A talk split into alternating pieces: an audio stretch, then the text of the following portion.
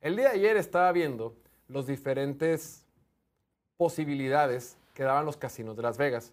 Los casinos de Las Vegas, eh, ¿cuántas victorias totales le están pronosticando a cada uno de los equipos? Entonces me fui de menos a más. Dije, hay cinco equipos que tienen la menor cantidad de, de victorias proyectadas para el 2023. El que menos tiene es Arizona, Indianapolis, Houston, Tampa Bay y Las Vegas, en orden de menos a más, ¿no? Son los, los cinco equipos que tienen menos probabilidades de ganar agraviar, ¿no? en 2023. Sin raspar muebles, es lo que hay. Si se quieren, Martín es un hombre de ciencia, Martín es un hombre que entiende las casas de apuesta y creo que nunca estará en contra de su funcionamiento. Entonces, me quedé pensando, a ver, todos tienen, todos pintan para tener un mal 2023. Sin embargo, ¿quién preferiría ser? O sea, ¿quién, si tú eres fan de ese equipo, independientemente de que te caigan bien o mal, si tú eres fan, si tú eres gerente general de ese equipo, ¿qué roster, qué situación o, qué, o, o- o con qué equipo tú prefieres estar a cómo están las cosas hoy y hacia el futuro? O sea, no, no para el 2023, sino el día de hoy, si tú eres fan de este equipo o si tú eres gerente general, ¿quién preferirías ser? Entonces, las ¿Con opciones que hay es- fanatismo o sin fanatismo? sin fanatismo, ¿no? Fanatismo. Con objetividad, Oliver.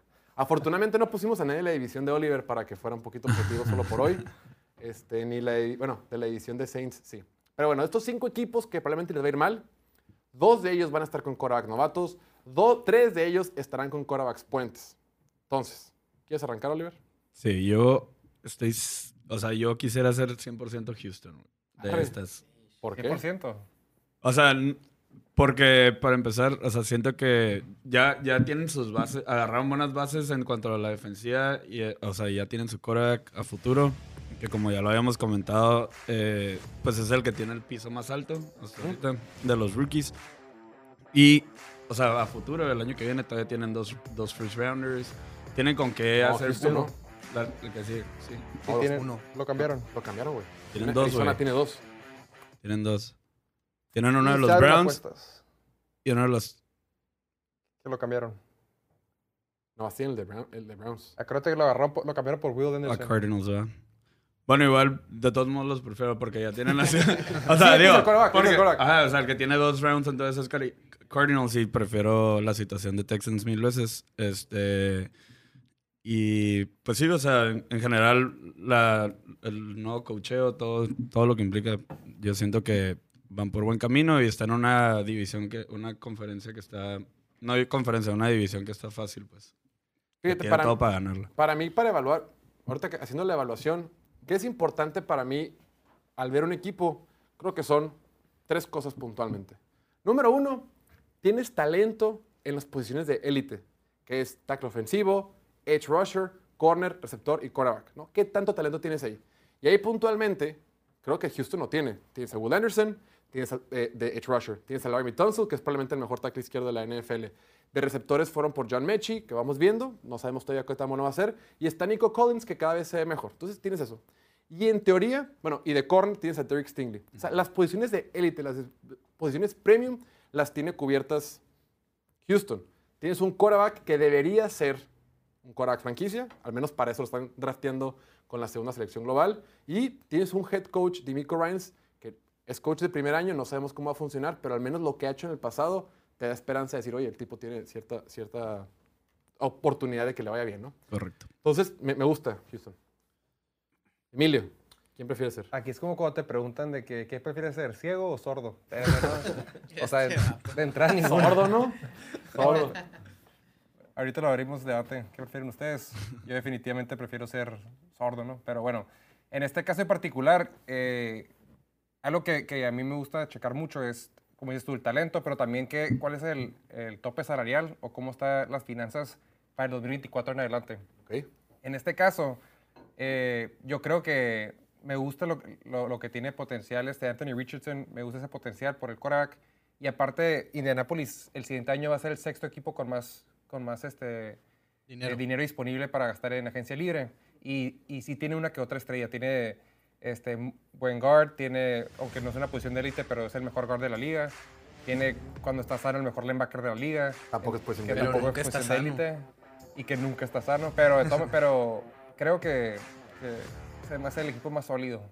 de, de los cinco que hay. Y la otra estrella es Jonathan Taylor, que es un corredor y tampoco es Tampoco posición está de élite. sano. que cuando está sano es Y tampoco está ser el mejor sano. corredor del día. Ojo, a mí me encanta la situación que tiene el head coach. Shane Steichen estando ahí para mí es magnífico. Creo que si alguien puede levantar ese equipo es él. Ahora, el tema de la lana me llama la atención porque Chris Ballard siempre, siempre, siempre, siempre... Chris Ballard es el gerente general de los Colts, ¿no? Emilio dice, bueno, el siguiente año van a tener mucha lana disponible. Es verdad, pero Chris Ballard, su máxima, su frase de siempre, su frase insignia es, en agencia libre no vamos a pagar dinero a jugadores, dinero de jugadores A a jugadores de dinero B. Lo que pasa mucho en agencia libre, los equipos están desesperados y pagan de más por jugadores B, jugadores de un segundo nivel, les das contratos de un jugador A. Entonces Chris Ballard tiene bien, bien impregnada en su mente esa frase o esa filosofía. Entonces, aunque tenga mucha lana, yo difícilmente, difícilmente lo veo con opciones de que pueda hacer eso. Ahora, el tema de los edge rushers, por ejemplo, invirtieron en QDP hace un par de años en el draft, no les ha funcionado. Tienes una línea defensiva que tienes talento, DeForest Buckner. tienes a DeForest Buckner ahí. eh, los corners draftearon un corner de Kansas State que puede ser en la segunda ronda y también draftearon, bueno, tiene a Kenny Moore que es un buen corner nickel. No sé, me gustan los Colts. Veamos, Martín. Pues a mí mis dos primeras opciones ya las tomaron. a mí me gustaba mucho Houston, me gusta Houston aparte ¿Se por puede su- repetir? Aquí no es así de... de- No, Sí, pero no, pues no lo vas a forzar con los Raiders. Me están obligando, Me están ¿ah? orillando a los Raiders. No, Houston me gusta su entrenador aparte. Siento que va a hacer cosas muy buenas con esa defensiva. Este, los Colts también me gusta el potencial que tienen con Anthony Richardson y el, y el- y el entrenador nuevo.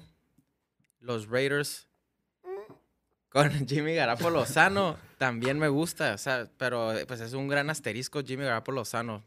Es, o sea, fueron una ofensiva top 10, la de los Raiders el año pasado. Eso es verdad. ¿Y cuántos juegos se perdieron con eh, ventaja de doble dígito al medio tiempo? O sea, esa tempo- la temporada estuvo a nada de haber sido positiva para Josh McDaniels en su, primer, en su primera este, temporada con los Raiders. Pero no, luego nos echan carrilla que somos puros fanáticos y demás, entonces no me voy a... ¿A eh, no me voy a... Y al Diego, no me voy a quedar con los Y al Raiders. burro este Pero, también. y lo, pero Jimmy Garoppolo, por otro punto, como dices tú, es creo que es el tercer quarterback más ganador de la liga, entonces igual... Sí, y pero dicen que es por Kyle Shanahan, pero también se entiende con Josh McDaniels y su sistema. Eso es algo a favor de Jimmy Garoppolo con los Raiders. Pero a mí, fíjate que ya ahorita sí de rebote no se me hace tan, tan mal Tampa por la situación que tienen de estar en una división débil. ¿Pero por cuánto tiempo? Ajá. Pues por esta temporada al menos. Pero es, tú ahorita prefieres ser un fan de Tampa que un fan, bueno, decir los Raiders. No, los Raiders no vale. Es o sea, que, lo- que un los, fan de Raiders, Arizona, por ejemplo. los, los Raiders, por más positivo que sea, pues está Mahomes por, cien, por Sí, los próximos 10 años. O sea, Eso complica el panorama. O sea, hay que fijarse. Y Herbert. Y Justin Herbert. Exacto. o sea, hay que fijarse en la división en la que están. Payton, güey. Sí, o sea, está difícil el cuadro. güey. Tampa ahí lo trae más, más sencillo. Y Houston y Colts también tienen la ventaja de que son puros jóvenes en esa, en esa división. O sea, ahí está para cualquiera, aunque Trevor Lawrence es el que se está perfilando para hacerse el rey de ahí. Y pues Arizona ni por dónde irle. O sea, Arizona no quiero ni, ni mencionarlo. Entonces, Mm. Tampa Bay tiene una buena defensa, tiene un roster que pues hace unas cuantas temporadas estaba ganando un Super Bowl. Tienen un entrenador que van a jugar buena defensiva. Si la ofensiva puede ser competente, pues van a ganar, pueden dar sorpresas. Mi única duda con Tampa Bay es cuál va a ser el camino para que consigan el quarterback. O sea, ¿cómo van a conseguir ese quarterback franquicia? Porque Hey, Baker Mayfield fue primera ronda. No, ya. Primera Estás diciendo global. que Baker Mayfield va a ser el quarterback franquicia. Digo, puede darles unas dos, tres temporadas sólidas. No va a ser más quarterback rápido, puente. no va, no va a tirar más No es lo mismo que quarterback franquicia. ¿Quién, es, quién va a ser el quarterback de, de Arizona? Kyler Murray. Enloquecer, ¿no? Está Colt. McCoy, Colt McCoy. Prefiero El- a el- Baker. A Colt McCoy, sí. pues sí. Sí, pues también no se trata de... Pues ve las opciones que nos está poniendo el Tampoco piloto. es manda. Está bien, hay que darle esperanza porque también es, es interesante es quién la tiene más fácil, ¿no? O sea, quién está en una situación más padre ahorita y dices tú, prefiero ser uno u otro, ¿no? Diego, ¿quién prefiere ser? Si fuera gerente general, me gustaría ser el gerente general de Arizona por la situación de los picks y porque van a empezar muy mal esta temporada. Eso sí es cierto. Probablemente terminen con la primera selección global y Houston probablemente termine con una selección top 5. Y con eso estás en posición perfecta para Caleb. o para Caleb Williams o para, a pesar de que te vaya muy mal, poder tomar una decisión sobre Kyler Murray. Lo ideal sería que Kyler Murray que te juegue que unos 6, 7 partidos y los juegue muy bien y digas, este güey va a ser mi quarterback franquicia. Y con esa primera selección global puedes, puedes conseguir 10 selecciones de primera ronda. Pues es una exageración, obviamente, ¿no? Pero puedes armar un paquete que te, pues, que te puede hacer un equipo competitivo para los próximos cinco años. La verdad, porque todos se mueren por Caleb Williams. Pero es verdad. allá Todos estamos yendo a dos temporadas. Eso es... Estamos hablando de futuro. Sí, estamos hablando de sea, futuros. Es, O es- sea, es- ¿quién prefiere ser gerente a, a futuro.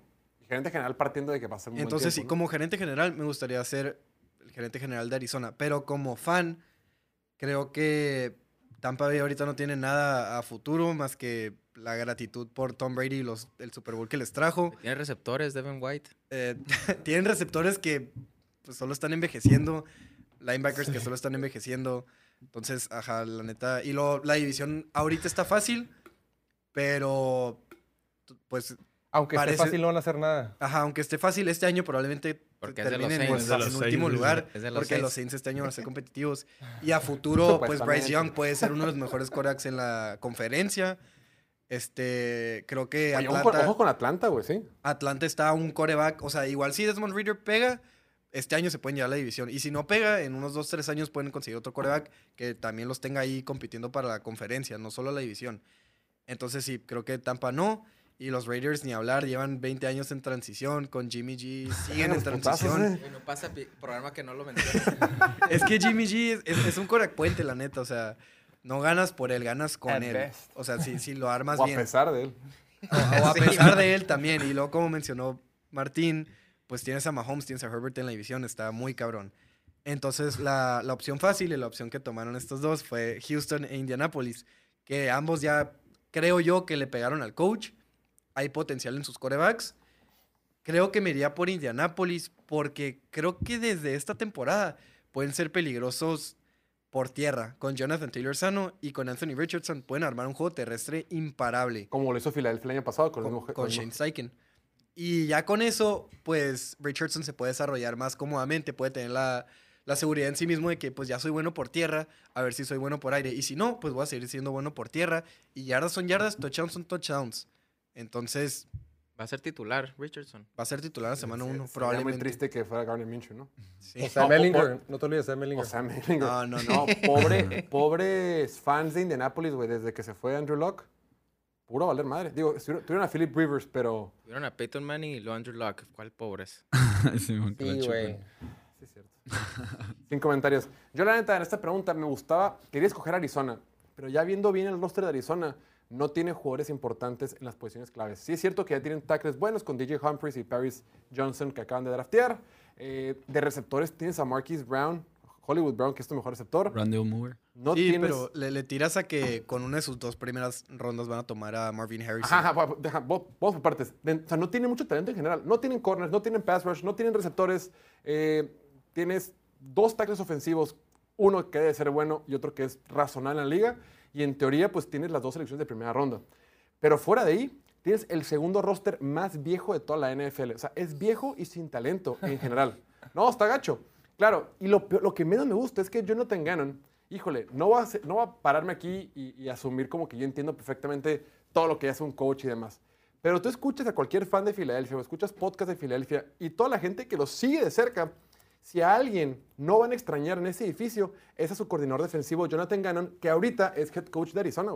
El año pasado la fanaticada de, de, de Filadelfia está desesperada de que Jonathan Gannon era más agresivo, de que las buenas ofensivas le movían el balón. Esto fue cierto hasta el Super Bowl. Las o sea, llega a Kansas City y les pone 30 y quién sabe cuántos puntos. Y es porque la defensiva de, de- de Filadelfia hizo agua en el Super Bowl. Jalen Hurts tuvieron un anillo el día de hoy. Entonces, y contra Dallas batallaron en temporada regular y contra mm, Washington se exhibieron. O sea, esta defensiva era mala, simplemente nunca tuvo buenos quarterbacks enfrente. Entonces, Jonathan Gannon está al frente de un equipo viejo, con poco talento, pero que tiene un futuro promisorio a través del draft. Entonces, ahí. Sí, por lo mismo digo, como fan, creo que no aguantaría ni una temporada con ese equipo, pero como gerente general, Exacto. pues empiezas a tomar buenas decisiones, ¿no? Primero correr al coach que acabas de contratar, que güey. acabas de contratar, o sea, yo ni lo hubiera contratado, ¿no? Prefiero, o sea, alguien ahí in- in- interino, ¿no? Que clavarme con este güey. Pero, pues sí, o sea, como gerente sería o Houston o Indianapolis. Que, como fan, perdón, sería Houston o Indianapolis. Y ahora, y también Arizona tiene un, un coordinador ofensivo de primer año. Tampoco sabemos cómo hacer. Coordinador ofensivo de primer año, head coach del primer año, gerente general de primer año. Están tanqueando, güey. Entonces, pues quién sabe cómo les va Oye, a pi- ir. piloto, según nuestros pronósticos, ¿quién va a ganar más juegos de esos cinco? No, yo creo que Raiders. Raiders. Pusimos a Raiders por un Ey, no te vueles, Martín. El Martín acá. A ver, le pusimos pinches 20 juegos. güey, 8, son 8 17. 9.